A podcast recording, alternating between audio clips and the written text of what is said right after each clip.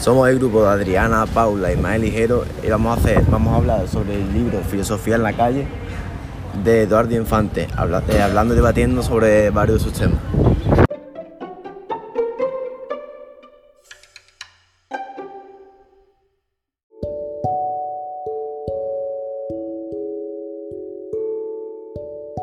Soy Paula y el primer punto que vamos a debatir es el capítulo del libro que dice ¿Es justo que tu compañero con síndrome de Asperger disponga de más tiempo que tú para realizar un examen?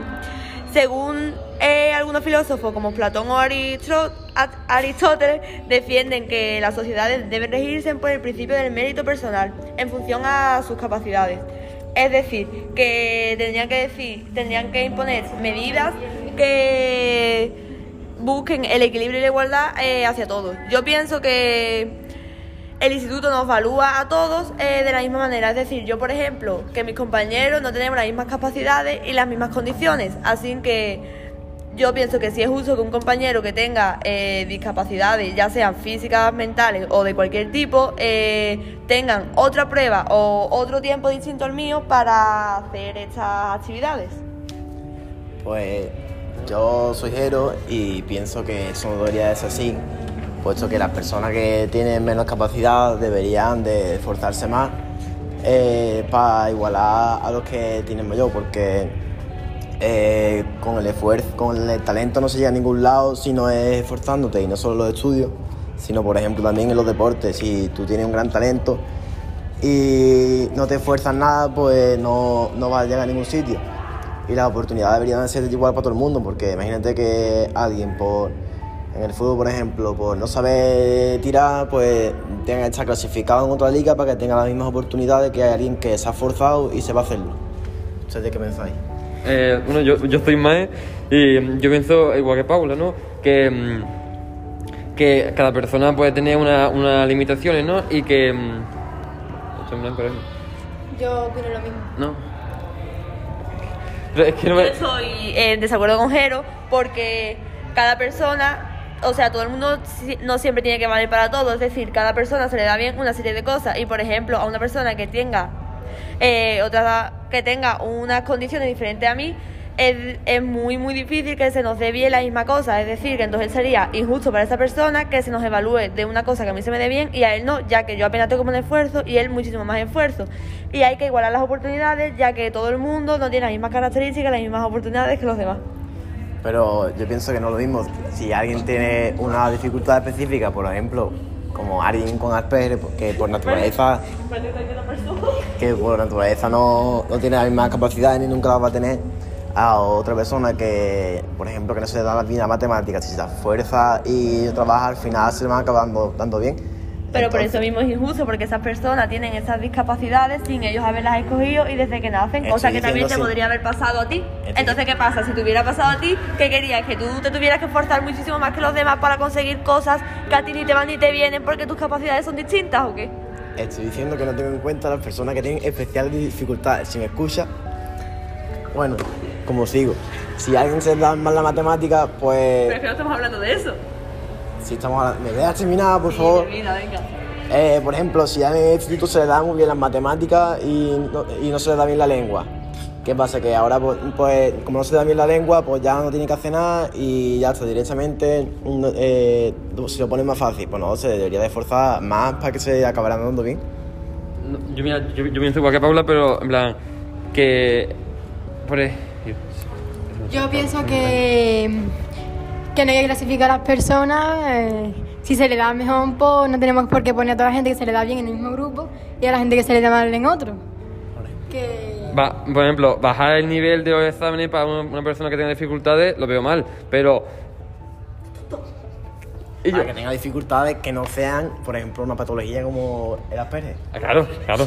Pero, por ejemplo, que le dé que le dé- que- que le dé más tiempo para terminar el examen o, o cosas así, eso sí lo veo bien. Porque es una persona que por naturaleza no tiene esa misma capacidad. Claro.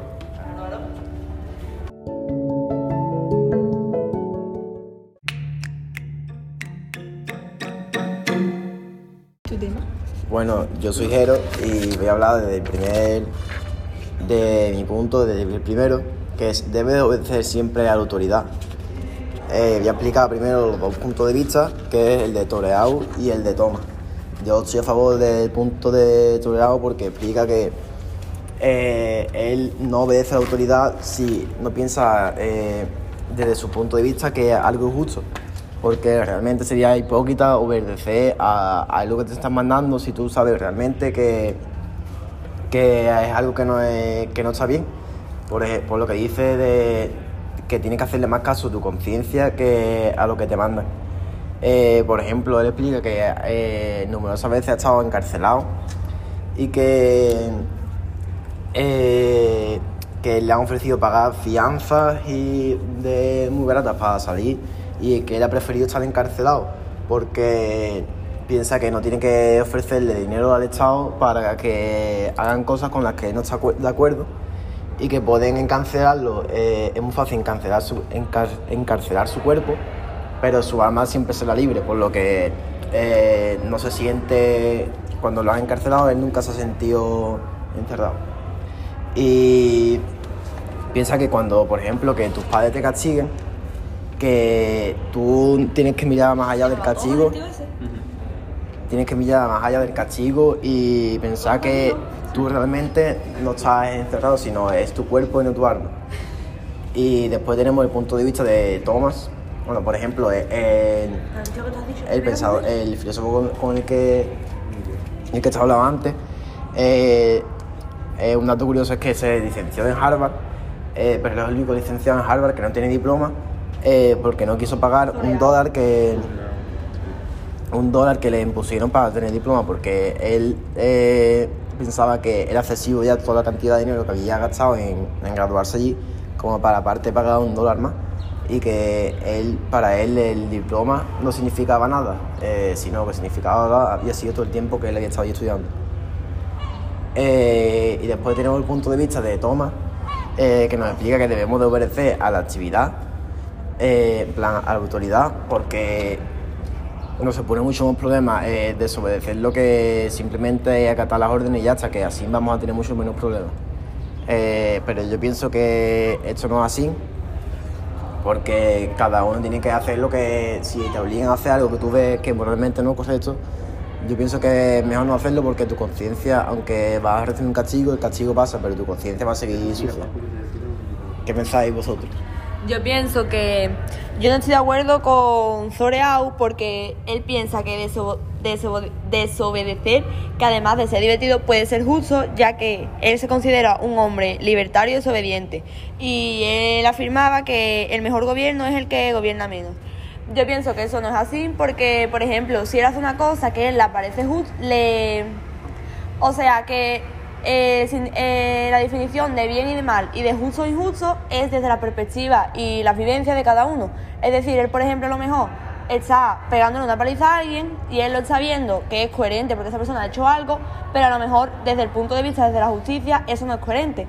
Entonces, claro, él debería de pagar por, por la pena eh, dependiendo de lo que ha hecho.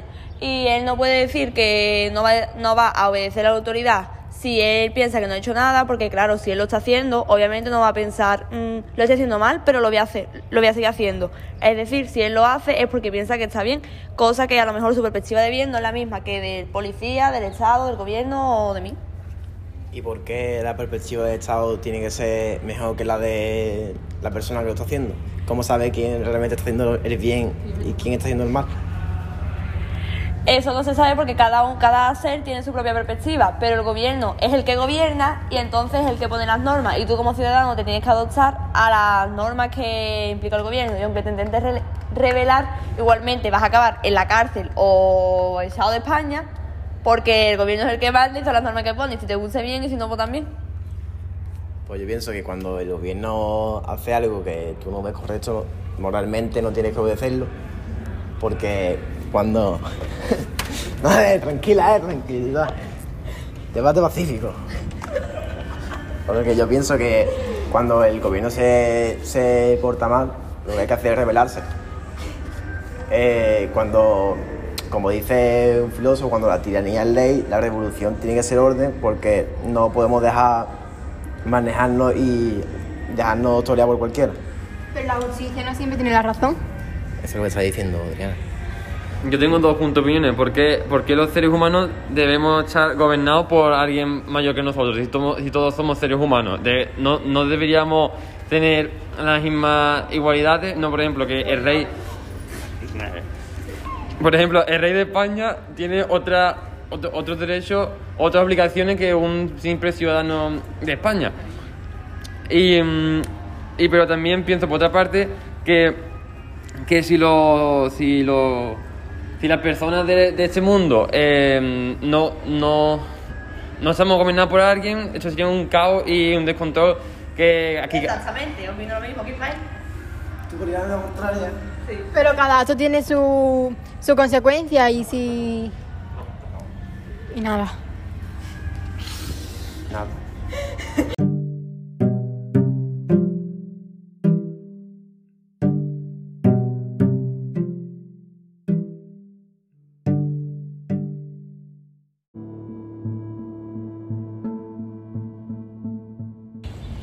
Ahora vamos a hablar sobre el capítulo y el tema debería ser vegetariano.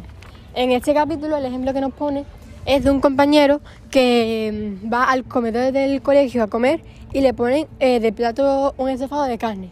A lo que el compañero le responde mm, pidiéndole que si le pueden cambiar el plato, ya que es vegetariano y no come carne.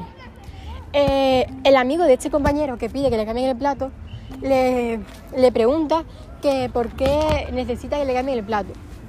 Y él le explica que es vegetariano y por qué es vegetariano. Él explica cómo maltratan a los animales las granjas, como las vacas, los cerdos, etc. Eh, también le explica las enfermedades que tiene eh, comer carne.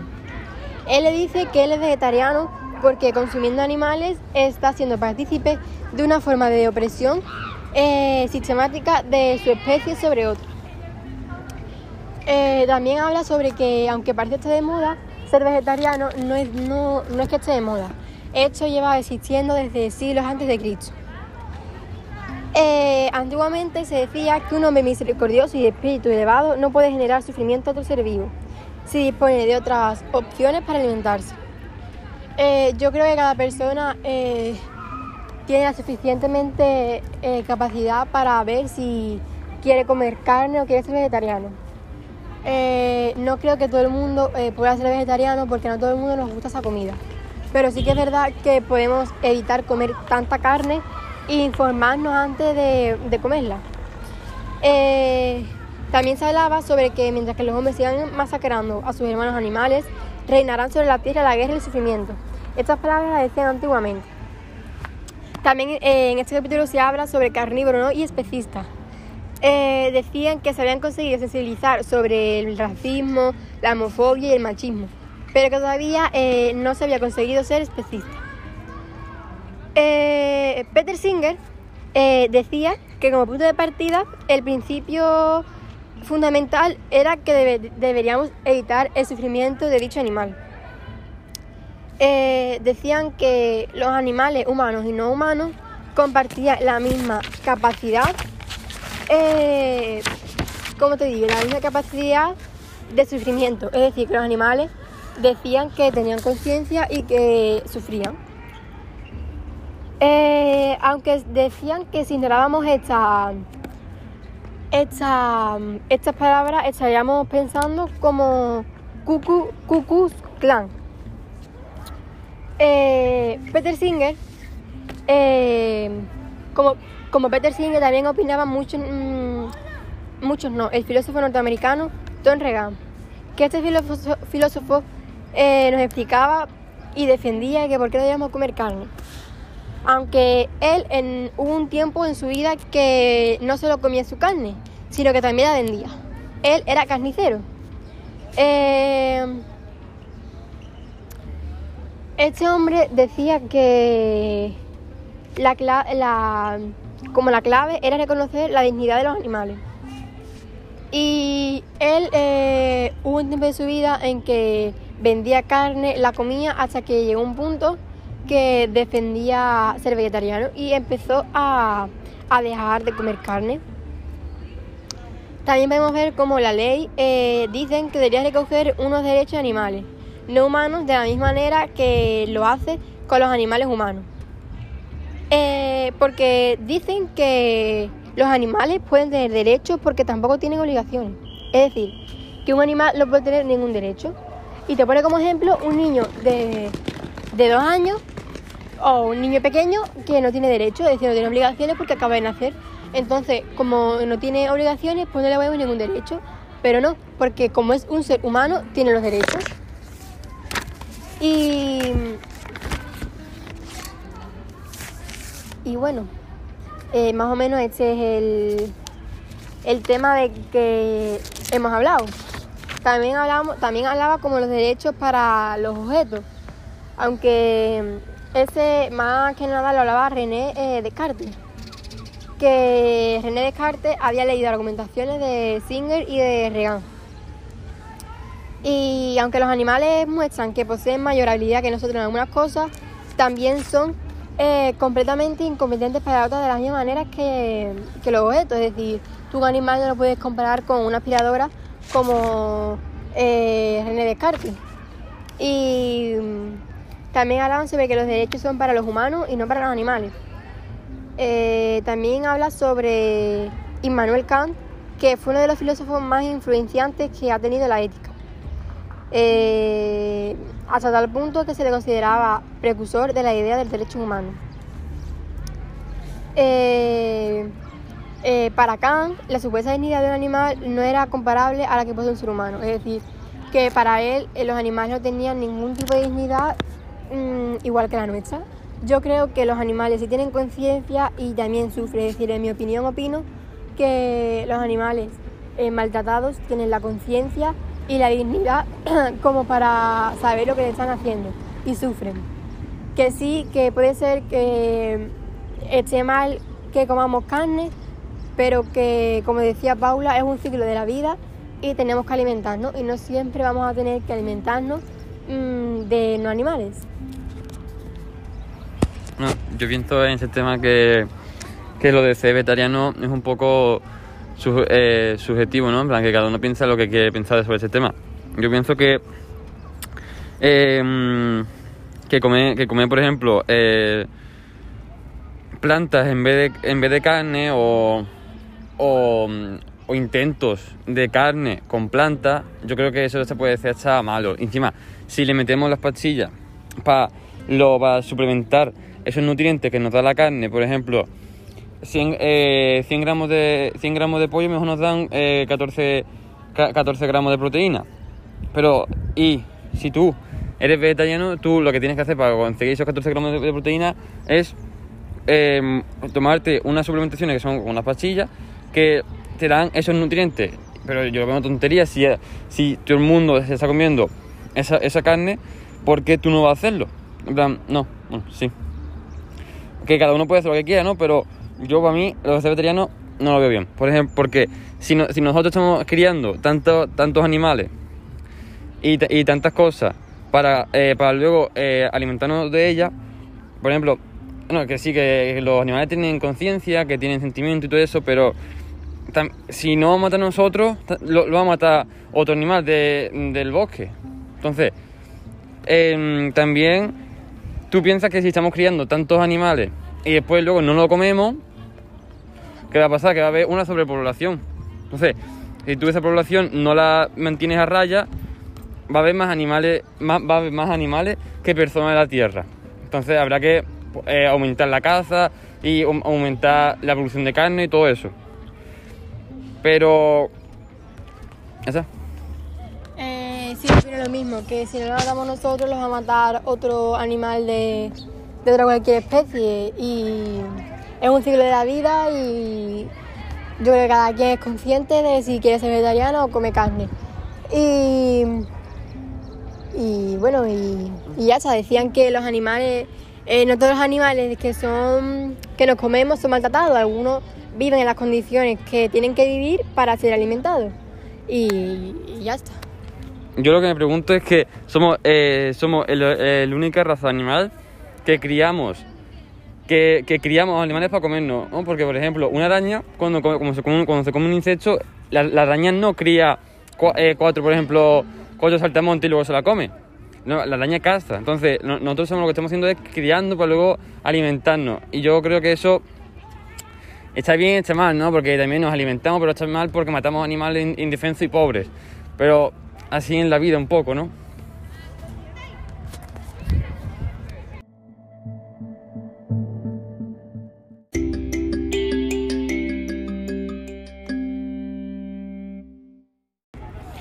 Bueno, yo voy a hablar sobre el tema de votar en las próximas elecciones. Eh, en este fragmento empieza porque por una- un grupo de amigos que van a la casa de van, a la casa de un amigo, ¿no? Y, y- están jugando a la play y todo eso y, le pregunta a uno, vota- eh, ¿tú qué vas a votar mañana? Y le dice, pues yo no sé si voy a votar, ¿en cuánto? Y ahora empiezan a discutir una fuerte discusión y llega el abuelo. El abuelo que ha vivido los tiempos de dictadura y todo eso. Y dice, em, eso en mi tiempo no... Eso mi tiempo no era posible votar. Eh, solamente había un régimen político y de ahí no se salía. Entonces, claro, ahora que tenemos esa oportunidad de, de tenemos esa oportunidad de votar y mirar quién es nuestro líder, hacer- hacerlo con cabeza y hacerlo con cabeza y con responsabilidad, que no votemos primero que, que pillo. Bueno. Y después de aquí hay una aquí hay Simeo- eh, hay una que se llama Simeone Bale que dice que ella tuvo una ella tuvo una, una un- una gran educación, era muy inteligente y todo eso y gracias a ello llegó a los a los regímenes políticos altos a los regímenes políticos altos y después y ella, y ella intentaba eh, implantar la, la idea de, mm, de que si de mejor es mejor como no votar y así reivindicamos nuestro- nuestros derechos eh, por eh, ma- manifestaciones, revueltas, levantamiento, el levantamiento del, del pueblo, cosas así para que, el, para que el gobierno no elija nuestros derechos, sino que nosotros elijamos nuestros derechos y nuestras libertades que eso es una cosa que los que los partidos políticos de hoy en día se están beneficiando mucho. De ellos ponen la- las leyes y como nosotros a veces no sabemos a quién votamos, pues votamos a, a voto ciego, eh, pues entonces ellos se aprovechan de nosotros. Pero también llega llega mm, Antonio Granchi y dice, vale, hay gente que no vota, ¿no? Entonces, hay, hay, plan, ah, hay gente que le- no, mejor dice, yo no voto porque, ¿para qué? Si nos va, si nos va a dirigir un, un mierda. Pues entonces, ese, ese tío pues dice, eh, si no votas, el régimen político va a ir atrás y los, y los partidos políticos se van a, beneficiar más de nosotros poniendo, pon- poniendo eh, las leyes que ellos quieran y todo eso. Entonces, habrá que votar, ella le dice que habrá que votar, pero sabiendo, sabiendo a quién vas a votar y si no te gusta ninguno, pues vota en blanco o como tú quieras. Y, mm, y que todos no tenemos la y que todos no tenemos las mismas oportunidades, eh, bueno. Bueno, no, no. Eh, sí, yo creo que eh, hay una importancia en el voto, ¿no? Porque aunque aquí explica cómo nos podemos reivindicar y ponernos como nuestras propias leyes, eh, yo creo que no todo el mundo tenemos las mismas opiniones de partido, de normas o de leyes, y que si todos salimos a, a reivindicarnos y poner nuestra- nuestros derechos, eh, no vamos a acabar bien porque no estamos de acuerdo todo el mundo. Es decir, eh, el voto es una condición necesaria para que un sistema político sea democrático. Es decir, eh, tú puedes votar en blanco y directamente no votar si tú no quieres votar, pero el voto en blanco siempre va a ir a un partido político. Es decir, no es lo mismo que no ir a votar.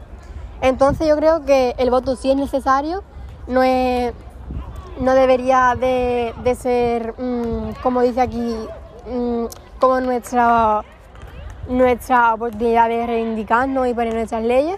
El voto es necesario y como no todo el mundo pensamos igual, eh, es decir, eh, si se vota es para que salga la mayoría, ¿no? Es decir, si sale mayoría es porque ese partido es el que merece el voto.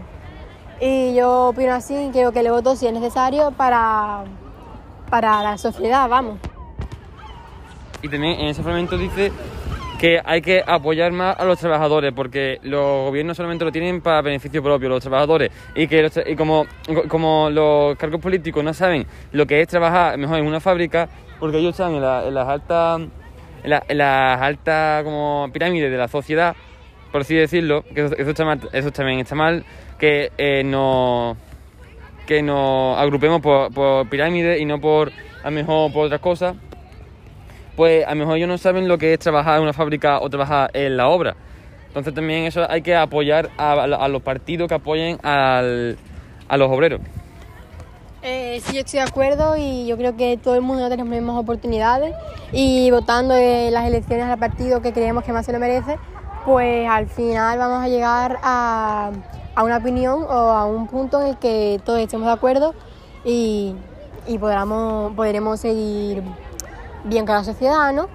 Eh, yo opino así y como he dicho antes, el voto es necesario.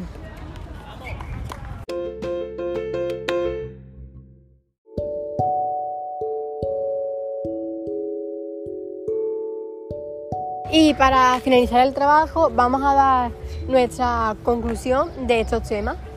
Eh, yo la conclusión que he tenido sobre el tema, por ejemplo, de ser vegetariano, es que mm, en las condiciones en las que viven los animales no son las necesarias mm, de un ser animal, ¿no? Yo creo que todos los animales eh, tienen derecho a, a vivir su vida, aunque después lo- los comamos, pero mm, como para vivir en condiciones necesarias, ¿no? Es decir, es maltrato animal porque lo que hacen con los animales que nos comemos es maltrato animal, pero opino que tienen los animales y deberían tener un derecho eh, como el ser humano, ¿no?